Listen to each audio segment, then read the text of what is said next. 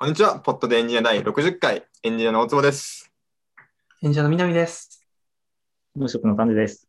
無職のターンです。エンジニアとは何かって話ですね、でもそれは。エ職業のンジニアであると思っていれば別にどこで何をしてようと。そうなんですよ今 辞めてしまったので、肩書きがないくなってしまったので、状状況整理すると、前回の謎エピソードを聞いた人もいるかもしれないけど、いや、あれ本当に崩壊するんだ。もうやだ。ちょっと謎の傷口をえぐってしまった。ノリでパブリッシュしたら、ね、えっと、一応、あれ、先週、先々週？かな？ゴールデンウィーク前ですからね、あれ。ゴールデンウィーク前の金曜に、えっと、た丹治と南が、まあ、 Wantedly で卒業して、その時の送別会の様子がなぜか録音されて、ポッドキャストに上げられたっていう話ですよね。そうですね。まあ、芸能人はプライベートなんかないんですよ。我々もあの、ポッドキャスターなんで、ちょっとあの公の人なんですよ。ポッドキャストなんか、か芸能人とかへの憧れがすごいよね。で、なんで、なんかでも結構あの後、社内の人とかから、まあ、社内の人なんか人からも、なんか、え、もうポットデンじゃなくなっちゃうんですか？っていろんな人に言われたけど、まあ、多分みんなタイトルしか見てないから、あの、ちゃんとあの、前回のエピソードの中ではちゃんと続くんですって言ってるんだけど、あの、でもちゃんと続くんでみんなよろしくお願いします。なのでまあ、ちょっと今のが整理で、まあ、僕は辞めてそのまま今は特に所属はないです。大坪君はまあ、モンテッドリで引き続きやっていて、南君は？僕は転職をしました。あの新しい会社で働き始めています。転職、でもちょっとなんか、新しい会社はあんまりいろんな情報を公にできないタイプの会社。まあ、公にできないというか、えっと、ちゃんと公開されている情報以外のことは、その、まだ出さないようにするみたいな。まあ、モンテッドリがちょっと緩かったみたいな。ゆ 緩かったこともないけど、いや、わかんないですね。なんか、ちゃんと就業規則を、なんか、全部読んでないという説、まあ、読んでるんですけど、もちろん。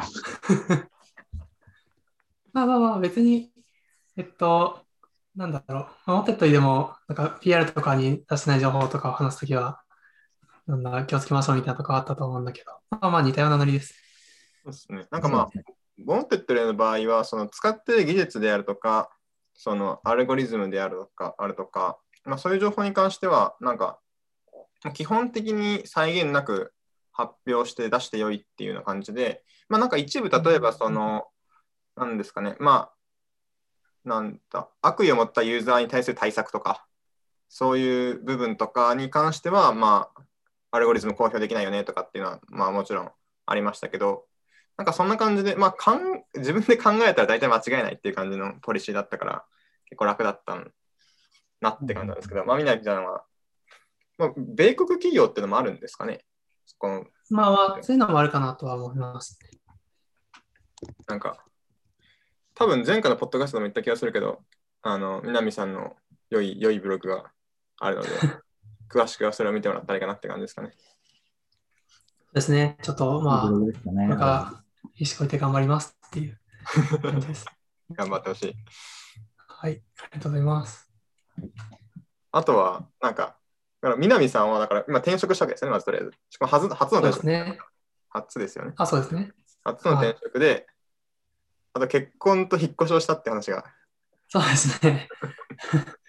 なんか人生4月の末に結婚して、で、まあその前後で引っ越し、まあなんか結構引っ越しって多分みんなもわかると思うけど、あんまりどの日が引っ越しって言えないというか、少しずつ荷物を運んだり、なんかちょっと荷物が残っていたりとかがあって、なんだけど、それまあ大体4月それブルジョアの発想ですよ。それブルジョアの発想で、庶民は、あの、この日に全てのものを動かすっていうことによって、この家賃のこの被る費を最最小化するので、このあ、そうそうそう、それはその通りなんだけど、結構特殊な事情がいくつかあって、その、新しく住む側の家の都合で、この日に入居しないとダメみたいな期限が、もう結構早めに設定されていて、はいはいはいはい。その日にそもそも退去するっていうのが、まあ、ほぼ無理だったので、うんまあ、じゃあ逆にちょっとある程度余裕を持って、まあ、引っ越し進めようみたいな感じで、僕はやったみたいな感じですね。まああと、なんか新しい家の住めるなんだろう仕事できる環境がいつとのかよくわかんないなと思っていたので、もうちょっと安全に倒したっていうのがあったんであ、すけどそうなるほど。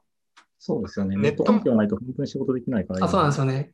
まあ、結局ネットがなくても、なんか、意外といけたみたいなのが、あのー 僕の4月の結論だったんですけど。そうですね。まあ、ネットないって言っても、なんかモバイル Wi-Fi ですよね、多分。あ、そうですね、ポケット Wi-Fi 使って、YMAX の電波で。だから、あんまりその速度は出ないし、6時以降だと結構速度制限が厳しいとかはあったんですけど、まあなんか意外といけたみたいなのが4月でしたね。今この回線は別ってことですか？あ、これは別で、5月からまたちょっと強くなっていて、6月になったらさらに強くなるはずみたいなのが、ちょっと今計画としてはどんどんて、強くなる。よくなる段階的に良くなってます。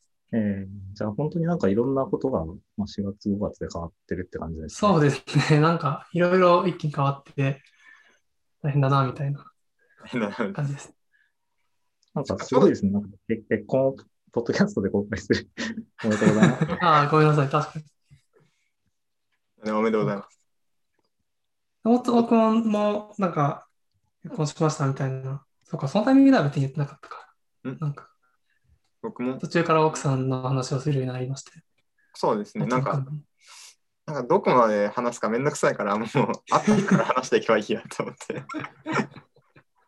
絶対漏れるじゃないですか。なんか、うん。特にこの、なんだろう、結婚式とかを、まあ僕はしなかったし、なんかその、うん。なんだろう。まあ、こういうコロナ禍で、その、そういういい機会があるわけでもないから、うん。なんか、ちゃんとリスト作っていって、なんか、じゃあ一斉に連絡していってとかやったら、それは結婚式をやる大変さがそこで降ってくるだけじゃんと思って、じゃあまあ会った人からでいいやと思って、会った人から話してます。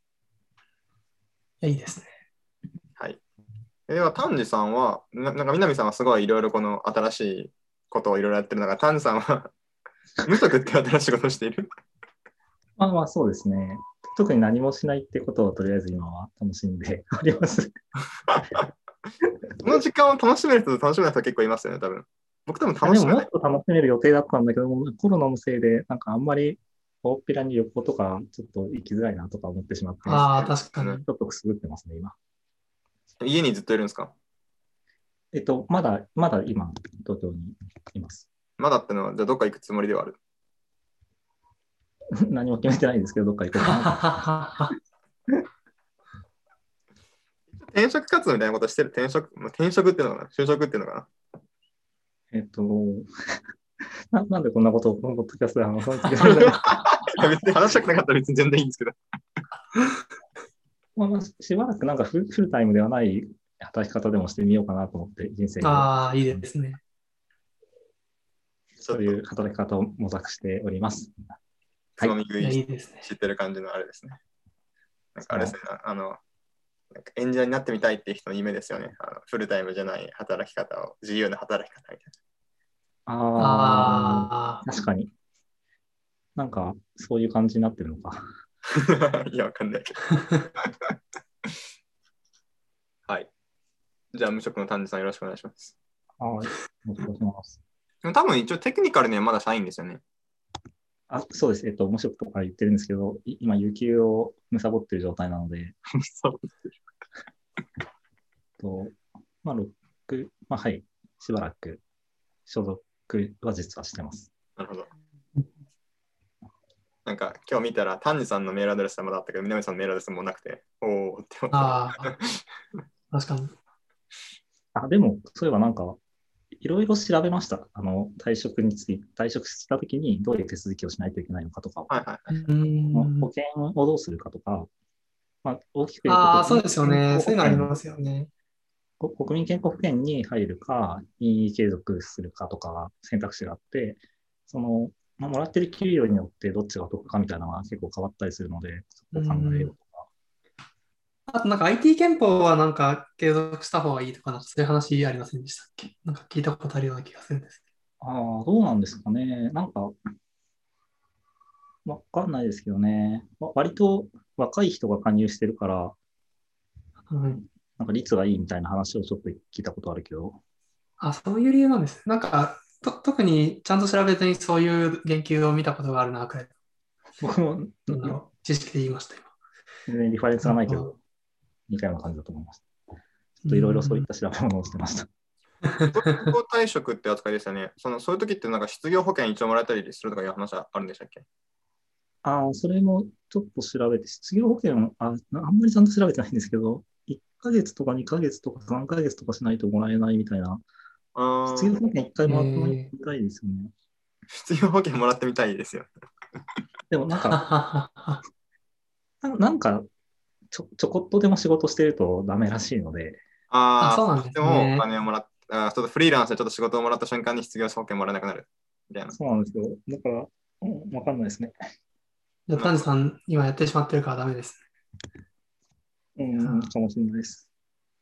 じゃあ、アップルの発表の話でもしますか、次は。アップルの話しますか？逃げるように。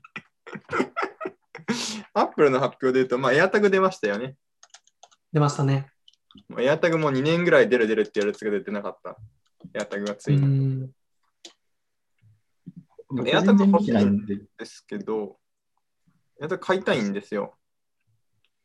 AirTag 買いたいんですけど誠くんがまだ買ってないんですか？買ってないんですよね。えー、なんかエ、アタグはごめんなさい、何ができるやつですか？あの守り用みたいなやつですか？あ、そうです。守り用とかタイルとかと、まうんあ、同じようなカテゴリーの製品で、まあ、それをキーチェーンにつけておけば、その iPhone を探すと同じ機能で、えーっとどこにあるかがわかる。で、これ面白いのが、えっと、これ自体が通信しなくあの、なんか、ネットワークにつながってるわけではなくて、えっと、もう僕の理解なんですけど、えっと、なんかどっか公園で落とすじゃないですか、キーチェーンを。これをつついてるキーチェーンが。うんでそしたら、その近くを iPhone 持った人が通ったら、ここになんか誰々のエアタグがあるよっつって Apple に教えてくれるから、それを経由して自分のとこ自分で知れるみたいな。ううんうんんうんふうな感じになってるうん。ので、ま携帯回線つながってもうんどこにあるかわかるふうになっていると。あで、なんか、基本的には何にでもつけれるんですよね。まあまあ、サイズとかの問題はあるんですよ。多分サイズが多分500円玉ぐらいだと思う。500円玉はちょっと大きいのかな、多分。で、ん厚みは結構あるみたいなんで。なんか、多分、薄めの財布だったら小銭入れがある財布でも入れたらちょっとぷくぷくするというか、ああ。黙って感じになると思ってて、な結構もうなんか、じゃらっとたくさん入るような財布じゃない限り多分、財布に入れるっていうのはちょっと微妙な感じになるんじゃないかなと思ってますね。うんうんうんで、なのでリュックにつけるとか、まあいろいろあるんですけど、まあ、僕手ぶらで生活するっていうことにこう、なんだろう、命を削っているので、うん。うんうんあマジでつけられるものがないんですよね。キーチェーンうん。もどうするかね。なんかズボンとかに入れとくとか？わかんないけど。なんかつけたのあそうんだまりないな。旅行中とか意外と便利かなと思いますけどね。なんか、とりあえず自分の持ってるバッグを全部入れといたら、とりあえず安心かなって思うんで。うんうん。確かに。なんか自転車につけてるみたいなのを僕、ツイッターで見かけました。あ、いいですよ、自転車とか。高いのやつパクられたりするから、そういうのをトラッキングできるようにみたい実は盗難には結構弱いと思ってるんですよ、これ。な。ああ。というのも、この、こういう系のデバイスって、その、ストーキングに使えるじゃないですか。うんうんうん。自分が位置情報を知りたい人のバッグにそっと忍ばせておけばいいその、まあ、悪いことができてしまうんで、それがしづらいように作ってあって、うん自分と一緒に移動してるエアタグを見つけたら、こいつお前のじゃないかと思うけど大丈夫って言ってくれるんですよね。うんうんあ、そうなんだ。すごい機能ですね。ということは、その、まあ、なんだろう、悪用しようと思えばというか、まあ、これを知ってる自転車泥棒は、その自転車盗みます。あ、なんかエアタグがついてるって分かった。じゃあそいつを見つけて捨てます。はい、バイバイってことも一応できるんで、うん。うん。まあ、なんか、なんですかね。それでも多少な、なんだろう、抑止力にはなると思うんですけど、なんか、それ以外にもあるかもしれないし、なんか、まあ、エアタグついてるのとついてないのないんだったら、ついてないのを盗みたくなる気がするので、まあいいのかなと思いつつも、一応盗難にはそこまで強くないかなっていう気がしてますね。うん。なんかエアタグみたいの昔欲しいような気もしてたんだけど、い今改めて考えるとそんなに使う機会がなくて、僕どちらかっていうと家の中でなくすことの方が多いんですよね。そうなんですよね。ああと、なんか、どこに置いたっけなみたいなレベルの紛失はまあ発生するんだけど、僕も大坪くんと同じように、そ外に行くときは、基本財布と携帯と、まあ、カバンがあればカバンとか、ななければ手ぶらみたいな感じなので、正直そんなにって思ってしまって、い家の中で見つけるの難しくないですか？家の中で、その、昔メガネがなくなるんですよね、僕は。頭に実はかけてるのではなく、そうそう、ここにかかいつもかけてるわけじゃなく、あの、はい。まあ、寝るじゃないですか。大体僕、その寝る前に顔を洗うときに外すんですよね。うん。で、顔を洗って、で、まあ、結構僕適当なんで、そこで、その、その場に置いてることもあれば、そのベッドまで来て、本を読んで、寝るかってなって、メガネ外すこともあって、とりあえずなんか、メガネがどこにあるか分かんないことあるんですよ。うん。あ。うんうんとかが僕は一番欲しいユースケースなんですけど、メガネにはつけられないんですよ、さすがにでかすぎて。ああとつけ、つけても別に部屋の中にあるってことが分かるだけで、あいやそこが結構、えっと、よくどのくらいての、分解度なんですか？えっと、これかなりすごいんですよ。なんか、本当にセンチ単位なんですよね、これ。あ、そうなんだ、すごっ。へなん、かすごっ。なんかちょっと仕組みを詳しく知らないんですけど、なんかその、えっと、この AirTag からなんか電波が出ますと。で、その電波までの方向と距離を iPhone は検知できるんですよね。方向ができるんだ。そうななんでこう、例えば机の上にありますと。机の中がごっちゃごちゃになってたとして、そのどこにあるかっていうのが、この iPhone を持ってきたら、そのなんか、方位地震みたいなお湯が出てきて、もうちょっとこっち側だよみたいな。で、こっちが、こっちの方向にあと30センチぐらいだよみたいな感じで出るんですよね。で、しかも音も出せるんで、なんか探せると。っていうぐらいの、まあ、分解能というかがあるんで、まあ結構部屋の中でも便利だと思いますね。すごい舐めてました。すごいですね、それ。じゃあ、家の中うのなんかいろんなものにつけよう。いや、素晴らしいですね。いろんなものつけたいんですけど、つけるものがぶっちゃけないんですよね、本当に。難しいですね。大きいものは消えないし、小物はつけづらいしっていう。そうなんですよね。まあ、これ結構予防的な観点があると思うから、まあ、使うかもしれないリュックにとりあえず忍ばせておくっていうのは結構あれかもしれないですけどね。いいですね。なんか、なくさないと思ってるものってなくすじゃないですか。うーん。難しい問題ですね。だから作れるものにはとりあえずつけるって結構いい、なんだろう、方針かなってちょっと思いましたけどね。まあ、そうですね。リュックとか、なんか上着とか、なんか適当にそういうところとかは、うん、なくさ、なくしたことはないような気もするけど、まあ、候補にはなりそうですね。そうっすね。あとは傘、傘とか。傘も盗まれるもの第一のがあるからな。傘は結構いいかもしれない、確かに。オフィスにあるんだ。まあ、オフィスとか僕ないんですけども。オフィスとかない。なんか無職短時さん。傘はあるかも。あとは、アップルの発表で出たやつは、なんか紫色の iPhone。えー、えあれは新色が出たんです。なんか、なんでって感じなんですけど。あとは、Apple TV 4K が出た。あ、4K があったんだけど、それの、なんか、プロセッサーが強くなったやつが出た。うんうんうんあと、iMac ですよね、iMac。Apple TV 4K の後継ってことですか？そうです、後継です。はい。Apple TV 4K 確かにの今ちょっとニヤニヤしてました。すみませんでした。Apple TV 4K の後継です。はい。もういいです。踏んでますね。でなんか、リモコンがちょっと変わったんですよね。うーん、そうなんだ。まあ、これもまあ、いろいろ。まあでも、Apple TV はぶっちゃけあんまり面白さはないなって感じですけどね。あまあ、あとは iMac が出た。ーうんん iMac のデザインが、僕あんま好きじゃないんですけど、なんか背面側はいいんだけど、正面側がすっごい微妙だなって思ってて、うーん。ベゼルが白なんですよね。うんうんうん白ですか？みたいな。ちょっと違和感がちょっと。うん。ちなみに CPU は M1 なんですか？M1 ですね。なるほど、なるほど。てかそれで言うと、この時 iPad も出てて、iPad も M1 なんですよ。全部 M1 にしていくって戦略だよね。そうですね。なんで、次の iPhone はどうなるんだって話はちょっと気になりますよね。確かに。なんか何でもかんでも M1 にしてくるんだったら、まあ、別になんか、M1 ってうん、なんか、中身よく知らないけど、別に理論上は、なんか、iPhone も M1 でいいんだろうなと思ってて。だからなんかその A14 とかそういうのを使ってると思うんだけど、今って。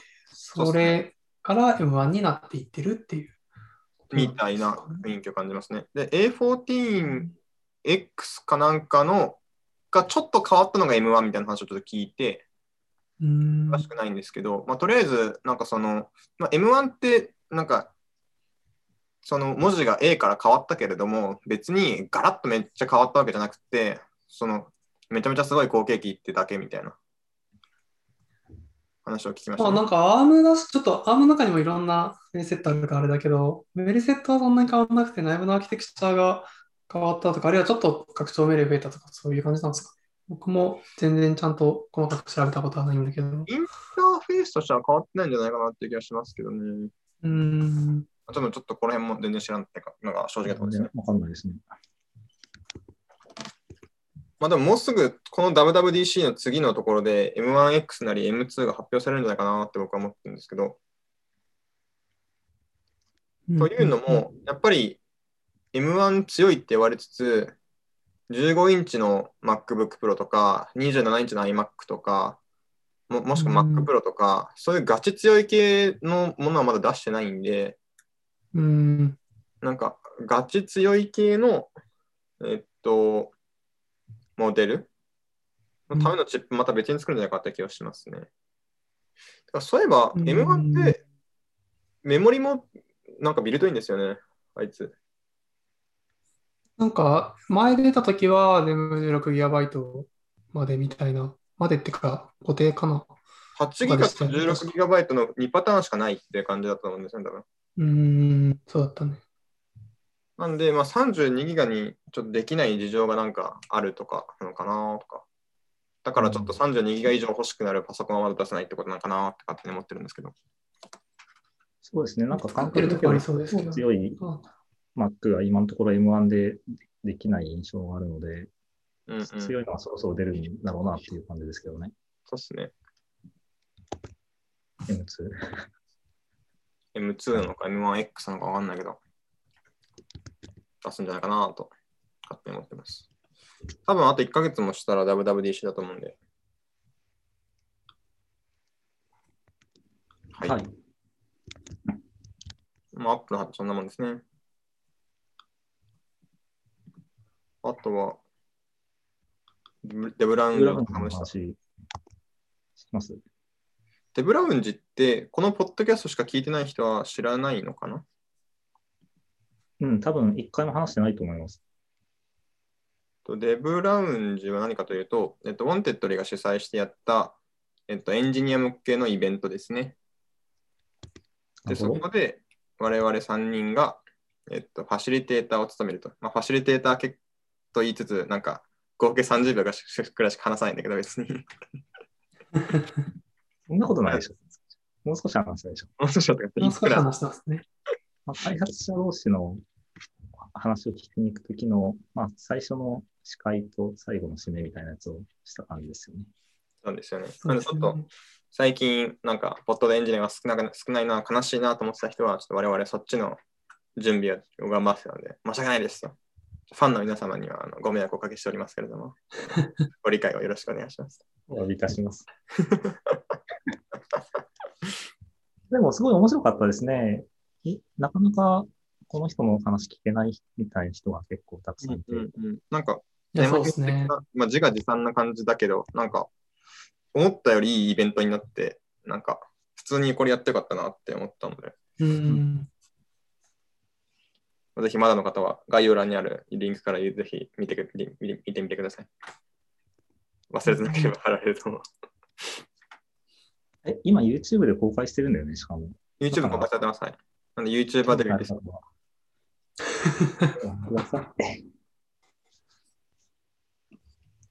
なんかあの、あのデブラウンジで、ポまあ、デブラウンジでは、その、まあ、有名な技術者と有名な技術者が1人、まあ、えっと、まあ、合計2人で、まあ、ディスカッションをするっていうのを、まあ、我々が聞くっていう風なテイストの回なんだけど、その中で、まあ、ポッドでエンジニアのこのメンバーで、なんか、食べる時間があってもいいんじゃないかっていうので作られた回があって、ちょっと丹治さんはその時間をファシリテーターしてていなかったけど、そこの回も一応あるんでね。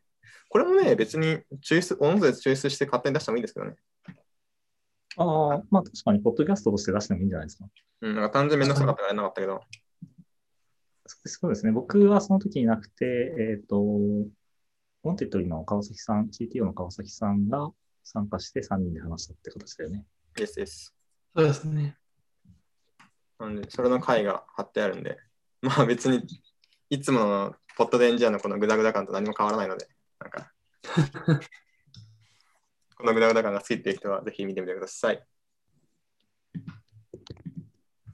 あと、いろいろ話した話もあるけど、なんか僕が一番聞いたのはこの MacBook 日本語配列を間違って買った話ってのが一番気になるんですけど、あ、そうですね。これ僕が追加したトピックなんですけど、いや、MacBook を、その、まあ、確か買ったんですよね。で、M1 チップで使うかと思って買ったんだけど、あ僕基本的にその、え、US 配列、え、US 配列っていうんだっけ？ちょっと読み方忘れちゃったけど、を使っていたのは、なんか間違って日本配列で使ってしまって、で、一応それをこのゴールデンウィーク触っていたんだけど、すごい使いづらくて、結構困っていたっていうのを、ちょっと誰かに話したくてトピックに入れました。え、買ったのはいつなんですか？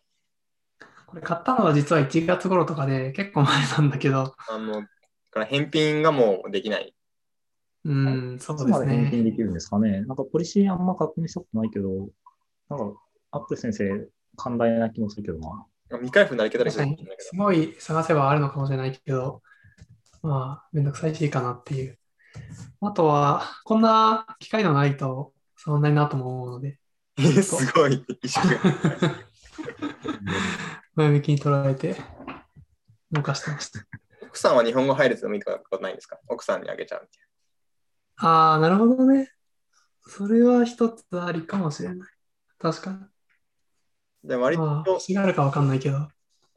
Wantedly だと、まあ、デフォルトで配られる PC の配列が US のこともあって、多分周りで、え、JP 配列欲しいんだけどっていう人もあんまいなさそうな、あれがありますよね。まあ、そうですね。まあ、僕もいらないですからね。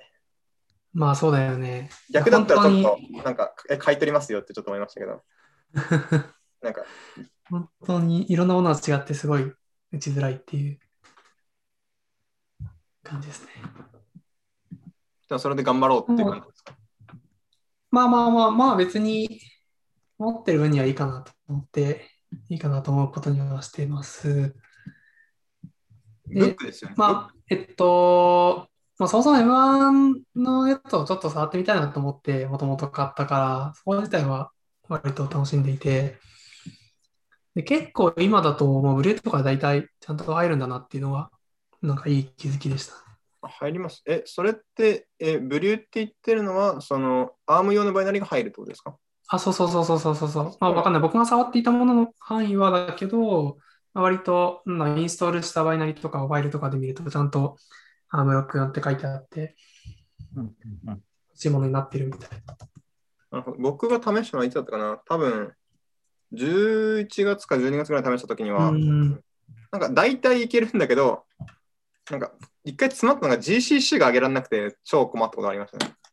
ああ、なんかそういうちょっとした、なんか、毎日アップグレードするようなものじゃないやつが入んなくて、苦労して、じゃあ自前でビルドしようと思ったら、またこれが遅いよって言われて、なんか薬シェービングさせられて、うん無理だったっていうのが。うん。だいぶ解消されたんですかね。もう半年以上。半年ぐらい。まあ、僕が触ってる範囲が割と狭かったっていうのもちょっとあるかなとは思うんですけど、うんうんうんでも、結構そのウェブとかで調べると、割とその12月、1月頃に書かれた記事だと、なんかブリューだと、その、インテルの方のバイナリが来ちゃうから、マークフォートを使ってとか書いてるものでも、まあなんかちゃんとアームのバイナリが入るようになっていたりしたので、まあ、状況が変わっているんだなっていうのがちょっと触ってみたい印象でした。すげえ。うんいろんな人が人柱になって解決してくれたんですね、そこは。まあ、きっとそうなんでしょう。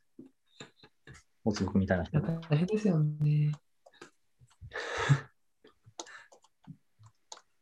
これ、あれ？これ残り時間僕の話したかったのはそのぐらいです。残り時間が表示されなくなっちゃったんですけど、出ます？なんかさっきね、えっと、無制限になったって書いてありましたね。いつもあす40ごい分の光が。これ無制限なんだ。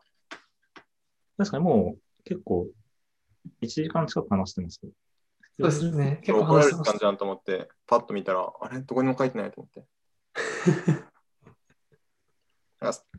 に喋ったら40分に気づくっていう謎のスキル最近得た気がするんですよね。なんとなく気に時間を気にするなんか体にな体になってますね。なんかあの、カジュアル面談するときに、その、いつかうちに来てほしいなと思うエンジニアの人とかとカジュアル面談をするときに、大体30分枠のことも多いんですけど、まあ1時間枠が結構デフォルトでうんやってて、そうするとなんか、まあ40分ぐらい適当にわーっと話して、とりあえず仲良くなった後、残りの20分で適当になんか拾っておきたい話を拾っていくみたいなことが結構多いんですけど、うんもう40分ぐらいで気づくっていうこの謎謎のスキルにちょっと助けられて。いや、体がすごいです。じゃあちょっともう一個ぐらい言ってもいいですか？おどうぞどうぞ。5 5G 初体験、これ気になるんですけど、これ？でも、しょうもない話なんですけど、僕ですね、えっと、なんか、送別会をしてもらった次の日ぐらいに、あの、携帯が壊れまして、生態生態って、え？そのあ声、声の？壊れまして、携帯が壊れた。携帯か。Pixel 3A を使ってたんだけど、それがなんか起動しなくなって、というかなんか再起動を繰り返すっていう病気になってしまって、なんかこの機にいろいろ変えるかと思って、Pixel 5を買って、アハモに変えて 5G をこの前体験しましたっていう。いやー、すごい。あとなんか、ギリギリ今住んでるところが、なんか 50%, 50ぐらいの確率で 5G が入って、すごい早い時があるのと。残りの半分はまあ普通にっていう。えーなんか、え、それはなんか体感で感じるレベルで違いました？体感は、あの、僕は基本的に引きこもってるだけなので、Wi-Fi しか使わない？Wi-Fi しか使ってないので、Wi-Fi を切って、5G のピクトを見て、なんかニヤニヤして、スピードテストをして、100メガ以上出てわーいって言って終わる。オタクのよく言うことですね、これ完全に。まあスピードテストの結果は、まあ、まあ、見てて楽しいですよね。ちょっと楽しいですね。え、アハモって、あれは、普通の料金プランで 5G もビルトインなんですか？あれは。えっと、含まれてます。はい。あとオプションとか払ったわけじゃなくても、普通のやったらそうだね。なんか、さに2900円とかだった気がするけど、え、アハモってどういう体験なんですか？なんか、店舗、店舗はないんですよね。なんか、SIM が送られてくる感じですか？えっと、大丈夫です。引きこもりでもできるので、すべてネットで申し込んで、なんだっけ、ナンバーポータビリティ的なことをやって、あで、SIM が送られてくるので、セットするっていうだけですね。なるほど、なるほど。なるほどいや、なんか僕もちょっと、今 LINE モバイルなんですけど、こいつなくなるし、なんか、どれかに変えたいんだけど、なんだっけ、ポボとアハモと、なんだっけ、ソフトバンクもなんかやってるやつ、なんだっけ、僕、分かってないです。LINE？他の人は。ちょっとわかんないけど、まあ、それ大手3社がそれぞれそれ系のやつ出してて、どれかに行きたいんだけど、なんか Apple Watch が使えないんですよね、どれも。あ。うーん。eSIM なんですか ?Apple Watch は。そうなんですよ。イエス。ああ、それがダメなんですかね。ダメなんですよね。でこれちょっとすごい欲しい。まあ、LINE モバイルもダメなんですけど、なんか、せっかく買えるんだったら次はそれができるところにって思ってたから、使えないんかいって思って、ちょっとなんかこの、ブーブー言ってるうちに、なんか2ヶ月ぐらい過ぎてしまった。確かにそこの制約はあんまり考えてなかったな。わかんないな。でもなんか、1年ぐらい前に確か 5G のうろ覚え解説をポッドキャストでした気がして、1年後にはもう使えるんだって思って、ちょっと、意外と早いなって思ってびっくりしました。すごいですよね。あれ、あ、本当ですね。あれ第5回じゃないかな、あれ。ああ、でそうだも話し。た回ありましたね。なんか、ダダジャレになってた気がする、タイトルは。5G の第5回っていうな。第5回、第5回？確かに第5回。5G の第5回。そうだ。なんかあれですね、その時間制限あった方が、まとまったことを話せるような気もしてきました。僕まあ、それはありそうですよね。なんか、制限がある方が。じゃあ。じゃあ、こんなもんですかね。そうですね。いやー、いっぱい話しましたよ。なんか小ネタがいっぱいありましたね。これがいっぱいありますね。まあ、ポットでエンジニアこうこういうあれでいいんで。はい。じゃあ、じゃあそんなもんですかね。じゃあ、第60回本当に60かな、前回出したやつカウントされてるのかな？まあ、多分60でしょう。あ60です。はい。まあ。はい。あり60回、ポットでエンジニアでした。ありがとうございました。がとうございましたありがとう。ございました。